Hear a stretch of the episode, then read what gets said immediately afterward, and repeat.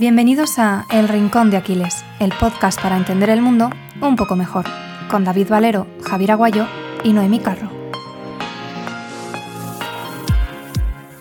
Bueno, pues bienvenidos eh, a un episodio más del Rincón de Aquiles. David, Javi, ¿cómo estáis? Bienvenido a, también quien nos esté escuchando. ¿Qué tal, Noé? Buenas tardes. ¿Qué tal, Noé? Pues muy bien. ¿Vosotros cómo estáis? Pues yo bastante contenta, que traemos hoy cosas sexy, yo creo. Cuéntanos, eh, Bueno. Tienes nuestra atención. Quien, está al otro lado ya sabrá que lo personal es político, este mantra va a protagonizar este episodio y nos ha parecido lo suficientemente relevante como para ello. Así que, bueno, mm, por dar un poquito de contexto a quien nos esté escuchando, ahora es una idea como que se ha popularizado un montón, ¿no? Eh, y se repite muy concretamente en entornos feministas, cierto tipo de entornos feministas más que en otro tipo de entornos feministas. Pero bueno, me apetecía hacer como una pequeña mm, composición de lugar y situación para entender cuál es el contexto en, el que esta frase se populariza realmente, ¿no? Para quien nos esté escuchando y no conozca un poquito el feminismo como mm, corriente de pensamiento o, su historia, ¿vale? Porque es muy antiguo, muy variable y muy rico. Em, se divide tradicionalmente el feminismo en cuatro olas, ¿vale? Bueno, habría que ser si son cuatro o cinco porque no hay un consenso estricto, pero para que nos hagamos una idea, lo que determina casi en qué ola estamos del feminismo es de qué parte concreta de la realidad de la mujer se están, eh, en, qué parte se están enfocando. ¿no? Tenemos la primera ola, por ejemplo, que se centra más en la igualdad de derechos. Hay quienes dicen que va de la Revolución Francesa hasta las sufragistas o empieza con las sufragistas. ¿no? Em, ¿Qué se reclamaba aquí? Jolín, pues eh, derecho a voto y todas estas cosas. La primera ola luego da espacio a la segunda ola, cuando las teóricas feministas se dan cuenta de que el hecho de que se nos iguale diríamos parcialmente o casi totalmente a los hombres en derechos, no resuelve cuestiones que tienen que ver con la igualdad, o al menos con la idea de igualdad que se tiene por ese momento. Y entonces, en esa segunda ola, que estaríamos en la mitad del siglo XX aproximadamente, pues tendríamos las luchas por el aborto, por las eh, cuestiones que tienen que ver con la sexualidad, etc. Eh, y también es donde se empiezan a poner encima de la mesa pues, alternativas a la mujer tradicional que se encarga solo y exclusivamente de eh, criar, cuidar la casa, etcétera, etcétera. De hecho, pues había teóricas que hasta proponían huelga de cuidados, huelga de sexo, etcétera, etcétera, eh, ¿no? En la pareja.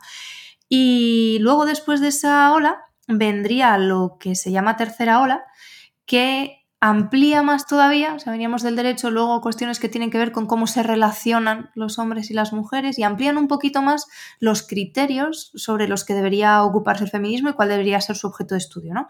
Para que nos hagamos una idea, lo personal es político nace en la segunda ola y va madurando en la tercera y en la cuarta, que son las que os voy a contar ahora.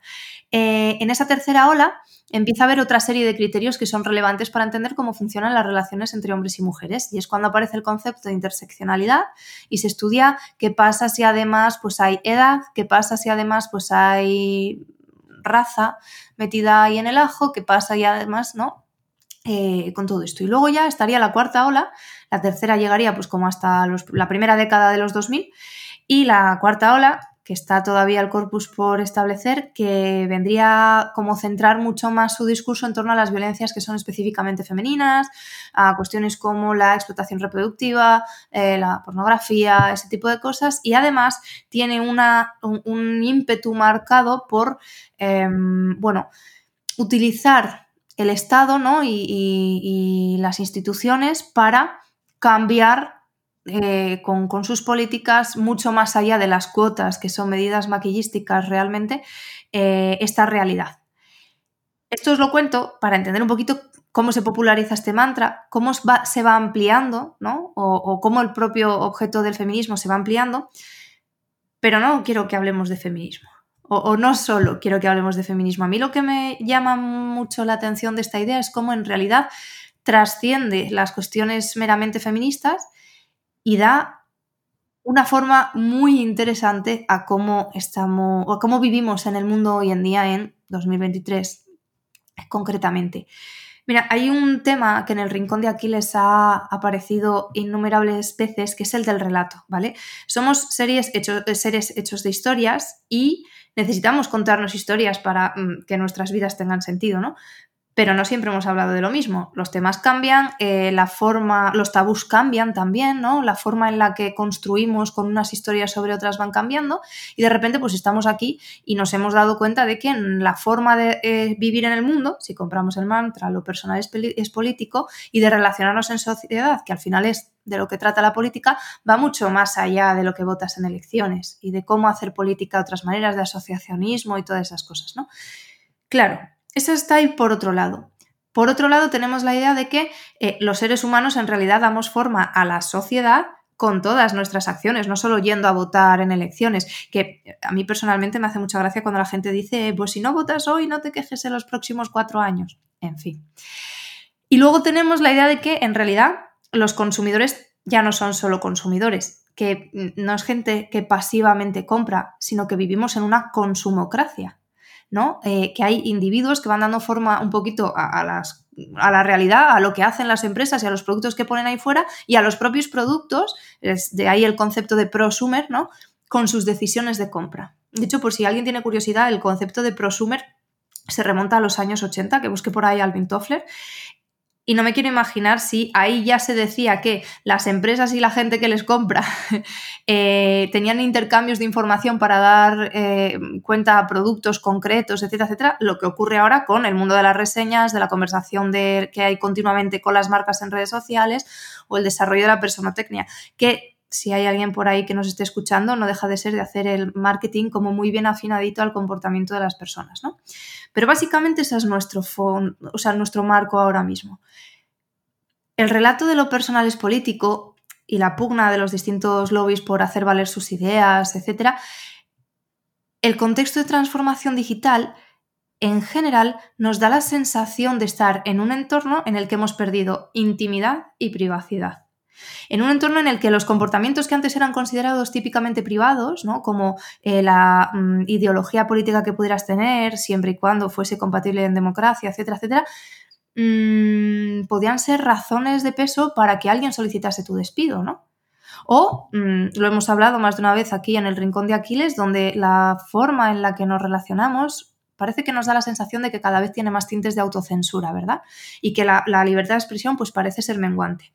Entonces, con la idea de lo personal es político en mente y con todo este marco, que yo creo que es como muy relevante para entender un poco cómo, todo esto al final es bastante líquido, mm, ahora os peloteo las ideas después de haberlo presentado y me gustaría haceros una pregunta muy concreta. O sea, tenemos por un lado que lo personal es político es una idea que permite poner de relevancia, ¿no? Pues que eh, la carga de crianza eh, genera agravios muy potentes en eh, el salario de las mujeres, o al menos es un mantra que ha permitido que eso se estudie, ¿no? Entonces, también ha permitido que eh, la gente se informe mogollón sobre lo que compra, cómo se produce, etcétera, etcétera, y si quiere con su compra seguir sumando a que eso ocurra. Pero tenemos todos estos efectos negativos, entonces, ¿vosotros consideráis que que se generalice esta idea es positivo, negativo o es una involución? Bueno, antes de, dejar paso a Javi para que te, responda, eh, haces exposición que has hecho, eh, Noé. O sea, es una, maravilla, así que, enhorabuena. Y he de decir que yo no conocía en profundidad esta, este concepto hasta que lo has traído tú al, podcast. Me parece muy interesante y aunque haya nacido con la corriente del feminismo que nos has comentado, pues sí que podemos extrapolarlo a básicamente pues, a todo, a todo lo, que abarca lo personal. Y ahora sí que utilizo mi, famosa carta, en este caso de, Javi. Así que dale, Javi. Pues antes de pasar a David, que deje que, pueda responder él, te quería decir que enhorabuena por el discurso. No, no, no, yo, yo, sí, yo sí que entro. Pues mira, Noé, mi punto es el siguiente. Eh, lo personal es político está bien en tanto en cuanto sirva para trasladar a los cargos públicos, políticos, eh, las realidades sociales que se viven.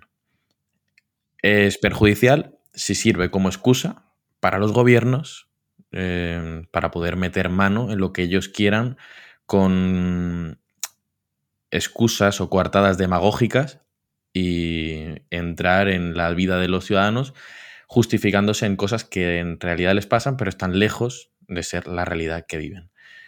Es decir, eh, la clase política, ya que bueno, no vamos a hablar de feminismo, sino no, vamos a hablar un poco de todo y vamos a utilizar el concepto para abrirlo todo lo que sea posible, la clase política no son ni más ni menos que ciudadanos de a pie como cualquier otro, que por medio de mm, cauces distintos a la meritocracia han logrado alcanzar esferas de poder muy elevadas. Y digo distintos a la meritocracia porque para mí hay gente que se merece un respeto, son esas personas que abren su comercio día a día y que tratan de sacarlo a flote contra mm, todas las calamidades que pueda haber eh, a su alrededor. Una persona que llegue y bueno, y puede llegar a donde él quiera, gracias a mm, su esfuerzo, su dedicación y su disciplina. Las personas que llegan a altos cargos eh, políticos, hablo de altos cargos, gente que está en los gobiernos, son gente que ha escalado en sus propios partidos políticos gracias a, la ley de partidos y gracias al sistema democrático que tenemos, por vías eh, que se basan en eh, a ver quién, bueno, no voy a entrar en descripciones obscenas, pero quién es capaz de, de jugarse mejor el tipo para conseguir hacer favores.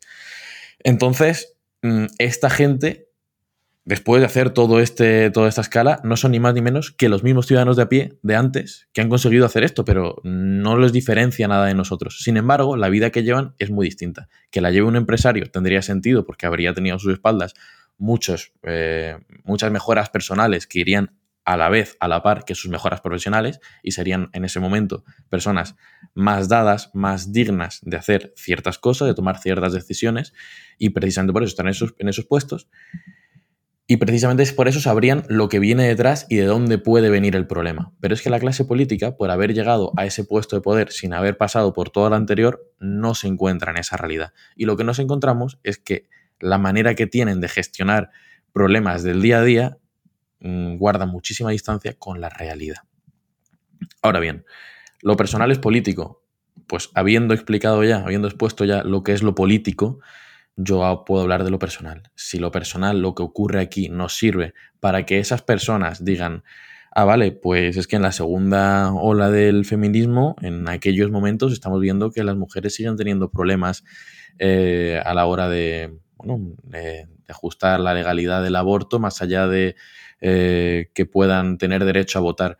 No lo sabíamos, o bueno, evidentemente lo, podrían llegar a saber, ¿no? Pero nos llega esa información del pueblo de, las bases y vemos que es, es importante, es fundamental, vamos a abrir estos derechos y vamos a dar, vamos a otorgar libertades al pueblo.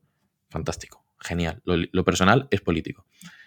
Pero es que esto se puede interpretar como que lo político es personal, como que, como que la vía opuesta es la misma, y en ese caso estoy completamente en desacuerdo. Y creo que de esta es de la forma en la que se está interpretando o queriendo interpretar. Es decir, ah, que, mm, el pueblo tiene esta necesidad? Pues no lo sabemos. Igual es lo que hay cuatro pirados de Twitter que están diciendo, o igual es lo que nosotros estamos diciendo, habiendo generado esta expectación en las masas, en el pueblo y habiendo querido sembrar esta, esta realidad, cuando luego el día a día no hay nadie que te defienda y que eso es un problema común. Pues vamos a, vamos a poner este dinero de todos aquí no, pero es que mira, es que lo personal es que no utilicéis mi dinero para hacer tonterías. No, no, pues este dinero lo vamos a colocar aquí y este otro dinero vamos a colocarlo aquí.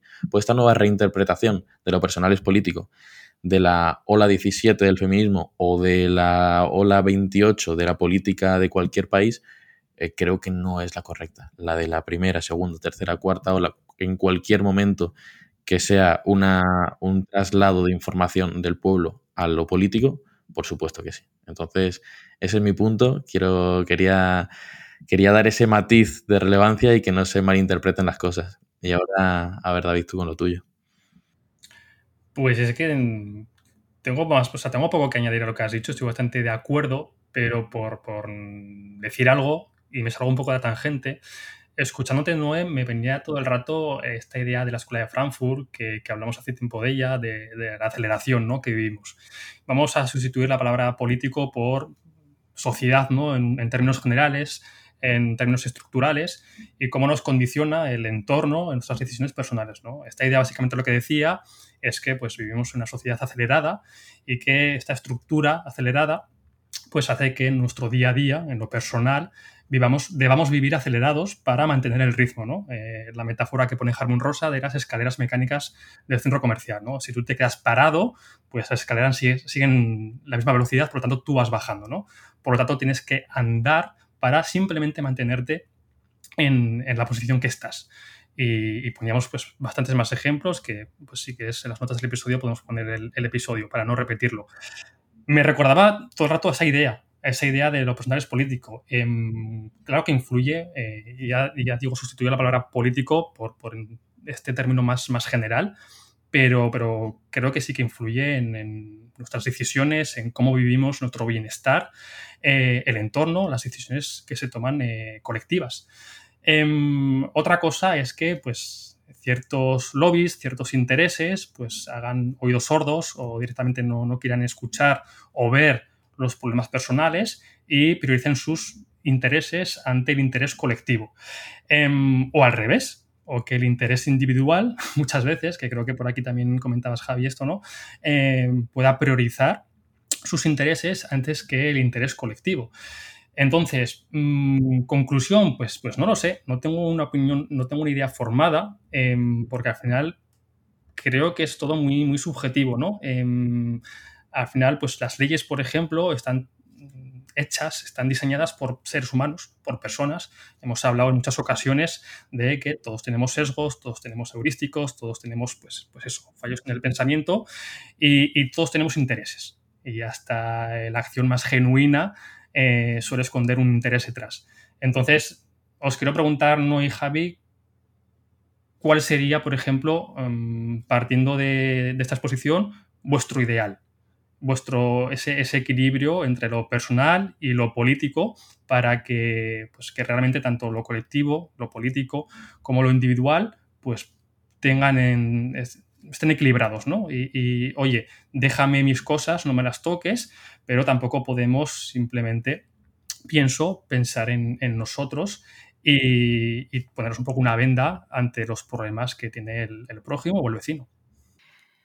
Creo que la forma en que nos organizamos en sociedad, que es lo político, que es algo distinto de los políticos, eh, trasciende el concepto de interés colectivo y que hay un montón de situaciones en las que el interés colectivo, incluso aunque tuviésemos criterios objetivos para, para, medirlo, no es suficiente para dar cuenta de una realidad tan compleja como la que tenemos ahora, con desarrollos legislativos como los que tenemos ahora. Te pongo un ejemplo concreto. Una de las cosas que se ha quedado en el tintero en la última legislatura es la ley de familias. Una de las cosas que contemplaba esa ley de familias era la equiparación de permisos en las familias monoparentales, ¿vale? Mm, monoparentales, Caso concreto, eh, una mujer que mm, tiene al otro progenitor ausente, ¿no? Pero también una mujer que es eh, madre soltera por adopción, ¿no? Eh, o sea, por, por, elección, perdón. Es decir, que sigue un proceso de fecundación in vitro, etcétera, etcétera, y acaba siendo madre. ¿Qué es lo que pasa con estas situaciones? Pues que las familias que tienen dos progenitores que trabajan reciben 16 semanas por progenitor de cuidado. Y si no lo reciben en, si no lo reciben en tiempo, que creo que sí, que es, que es casi todo en tiempo, pues lo reciben en dinero, ¿no? Porque hay par de, bueno, en fin. ¿Qué es lo que pasa con los niños menores nacidos de familias monoparentales? Que solo reciben las semanas de un progenitor. ¿Qué es lo que pasa? Que eso supone un agravio comparativo para el caso de estos menores, en los que el cuidado que se les dedica es de 16 semanas, no de 32. Ah, luego se pueden coger simultáneamente o no. Hay familias que eligen que eh, la madre los coja todos y el padre o la otra parte coja solo las seis que son obligatorias y luego las repartan, que al revés, ¿sabes? Hay como muchas formulaciones. Pero esto es lo que genera, es un agravio comparativo, una casuística hiper concreta. La representatividad estadística de este caso eh, nos permite apelar al criterio de interés colectivo, etcétera, etcétera. Es interés colectivo que todos los menores reciban en la medida de lo posible los mejores cuidados durante su primer año de vida, porque el interés colectivo, si esa fuese la respuesta, no nos llevaría a discutir sobre 16 semanas de, permiso de, maternidad.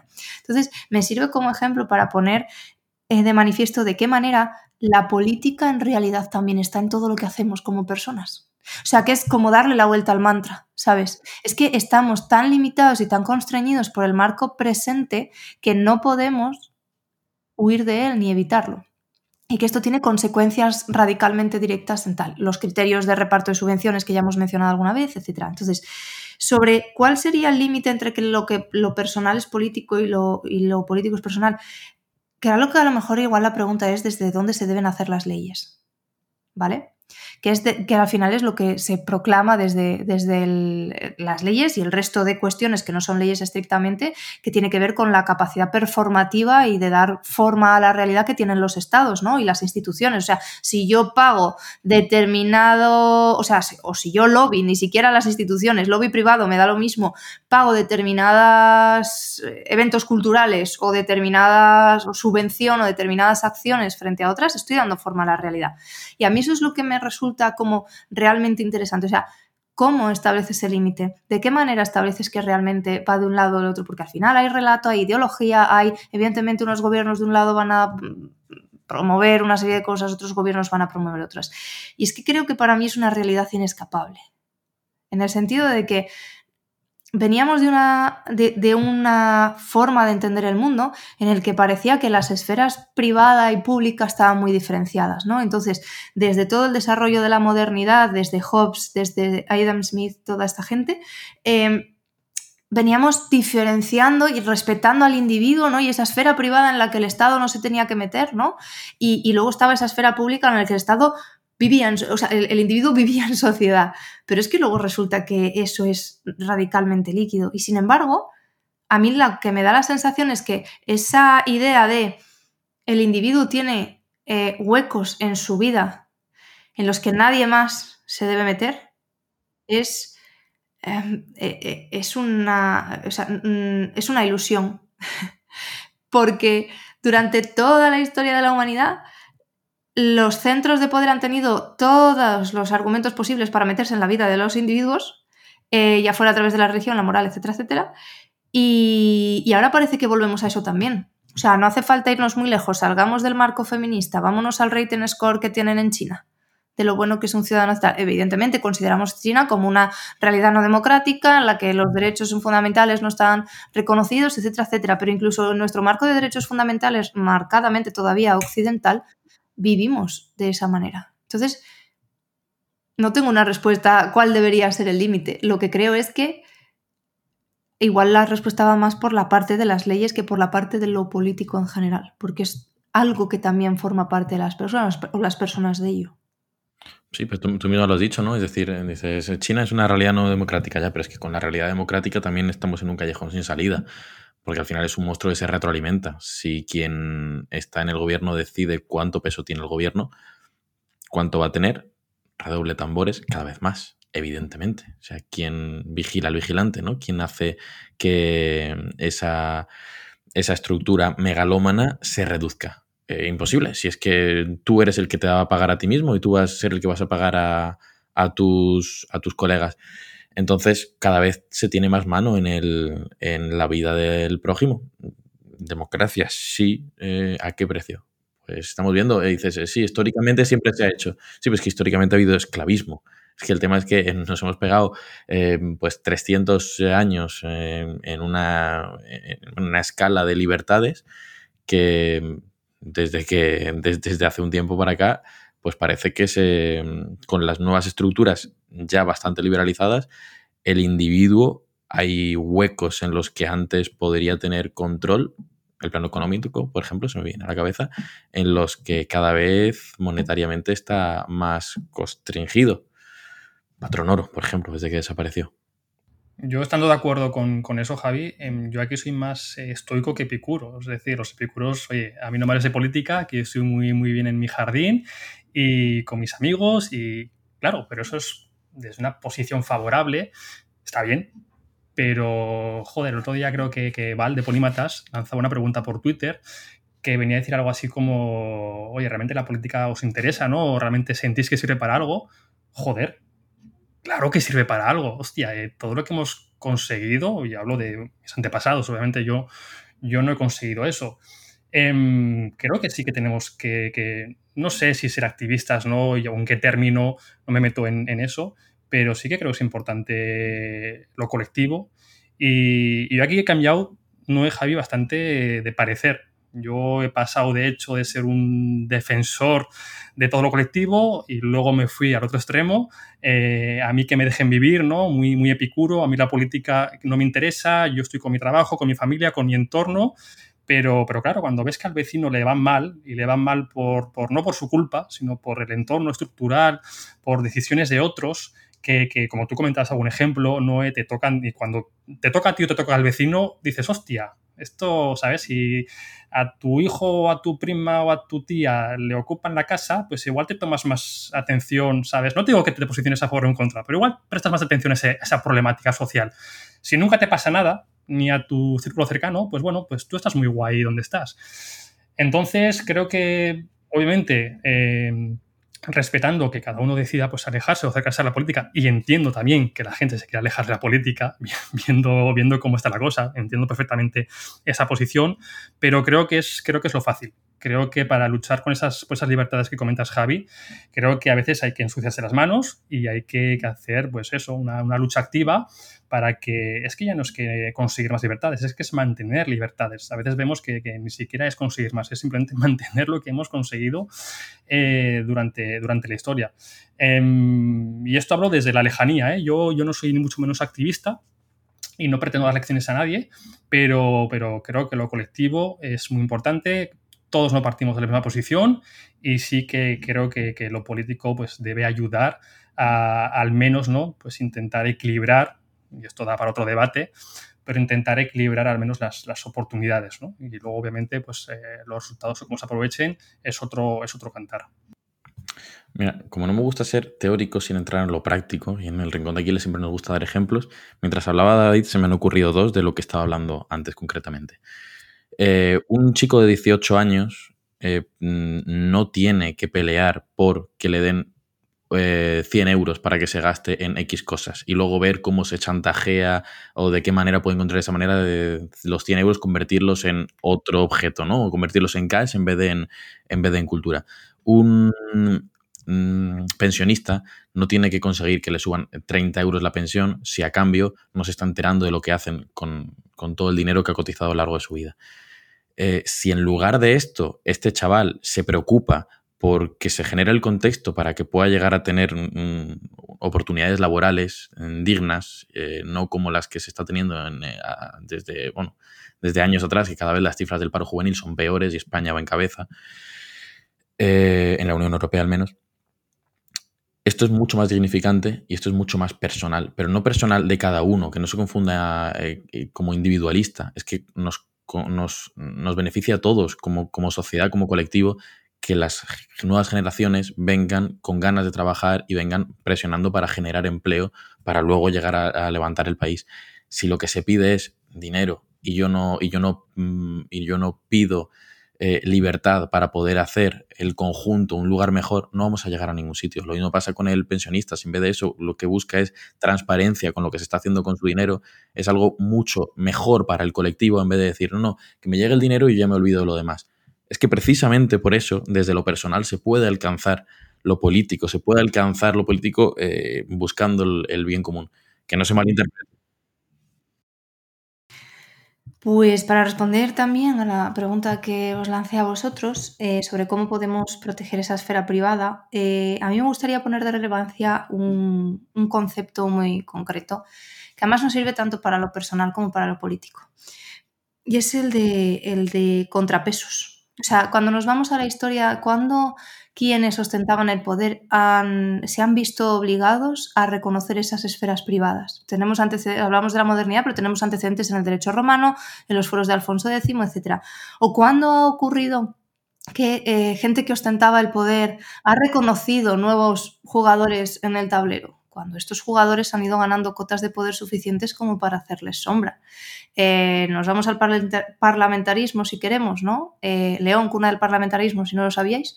Eh, primera reunión con todos los estamentos que hubo en Occidente.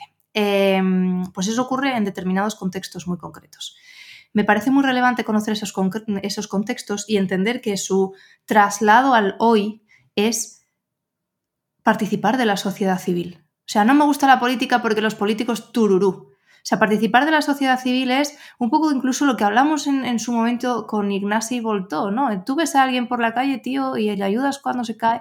O si eres madre eh, monoparental, em, formas parte de una asociación que se sienta allí, traslada cuáles son y en las iniciativas legislativas que siempre se abren al público, mandas tus comunicaciones, intentas ver cuáles son la gente que se puede sentar ahí si son las cosas que te tocan sobre todo a ti en la vida, porque evidentemente si no te tocan no somos tan naifs aquí como para pensar que, que nos vamos a sentar porque somos, estamos tocados por la pata de Dios, ¿no? Pero me da igual irme ahí que, no sé, por, seguir hablando de familias, mm, formar parte de la asociación o, del LACTAP, del colectivo LACTAP, ¿no? o sea, de, la empresa LACTAP, que se sentó con el ministerio de Irene Montero para intentar darle a entender a, ese ministerio que si lo que queremos es que los individuos sean saludables y las mujeres tengan opciones de verdad e incluso queremos gastarnos mucho menos dinero en sanidad el día de mañana, tendríamos que fomentar la lactancia materna y que con cuatro meses de mierda no sirve para nada y que lo mínimo que recomienda la OMS son dos años. Luego cada mujer que decida libremente, ¿no? Entonces, yo parto aquí una lanza por eso, por ese sistema de contrapesos, de participación de esa sociedad civil. Y nos sirve, insisto, tanto para lo personal como para lo político, porque mi tesis aquí ha sido que la diferencia en realidad no es tan evidente o no siempre, ¿vale? Bueno, quien nos haya escuchado hasta aquí, lo primero, muchas gracias. Hemos intentado hacer una pequeña variación de formato, ya nos contaréis si os gusta o si no. Pero creo que en realidad la conclusión nos la puedes contar tú que nos estás escuchando, porque desde luego concretas son del oyente.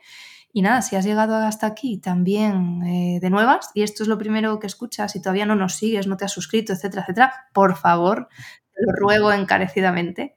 Y cuéntanos tú también, si has pensado eso alguna vez, por, Dios, si queda una idea clara de aquí, que no se culpe al feminismo de que esto ha ocurrido, porque señores, la idea es infinitamente más antigua. Y que para cambiar el mundo, como has dicho Noé, no hace falta irse a África de misionero dos semanas, que tú hablabas de un concepto mm, que está un poco de moda, el altruismo efectivo, que, que, se puede mejorar el mundo desde tu barrio, desde tu ciudad, tu entorno, y si hacemos todos eso, pues ya estamos haciendo ese activismo eh, civil que comentabas y al final pues el mundo va a ser mejor. Es que no queda, no queda otra. Eso es. Pues nada, chicos, muchas gracias. También a quien nos escucha. Y hasta la semana que viene. Nos vemos la siguiente semana. No es Javi. Nos vemos pronto. Un besito a los dos. Chao. Adiós.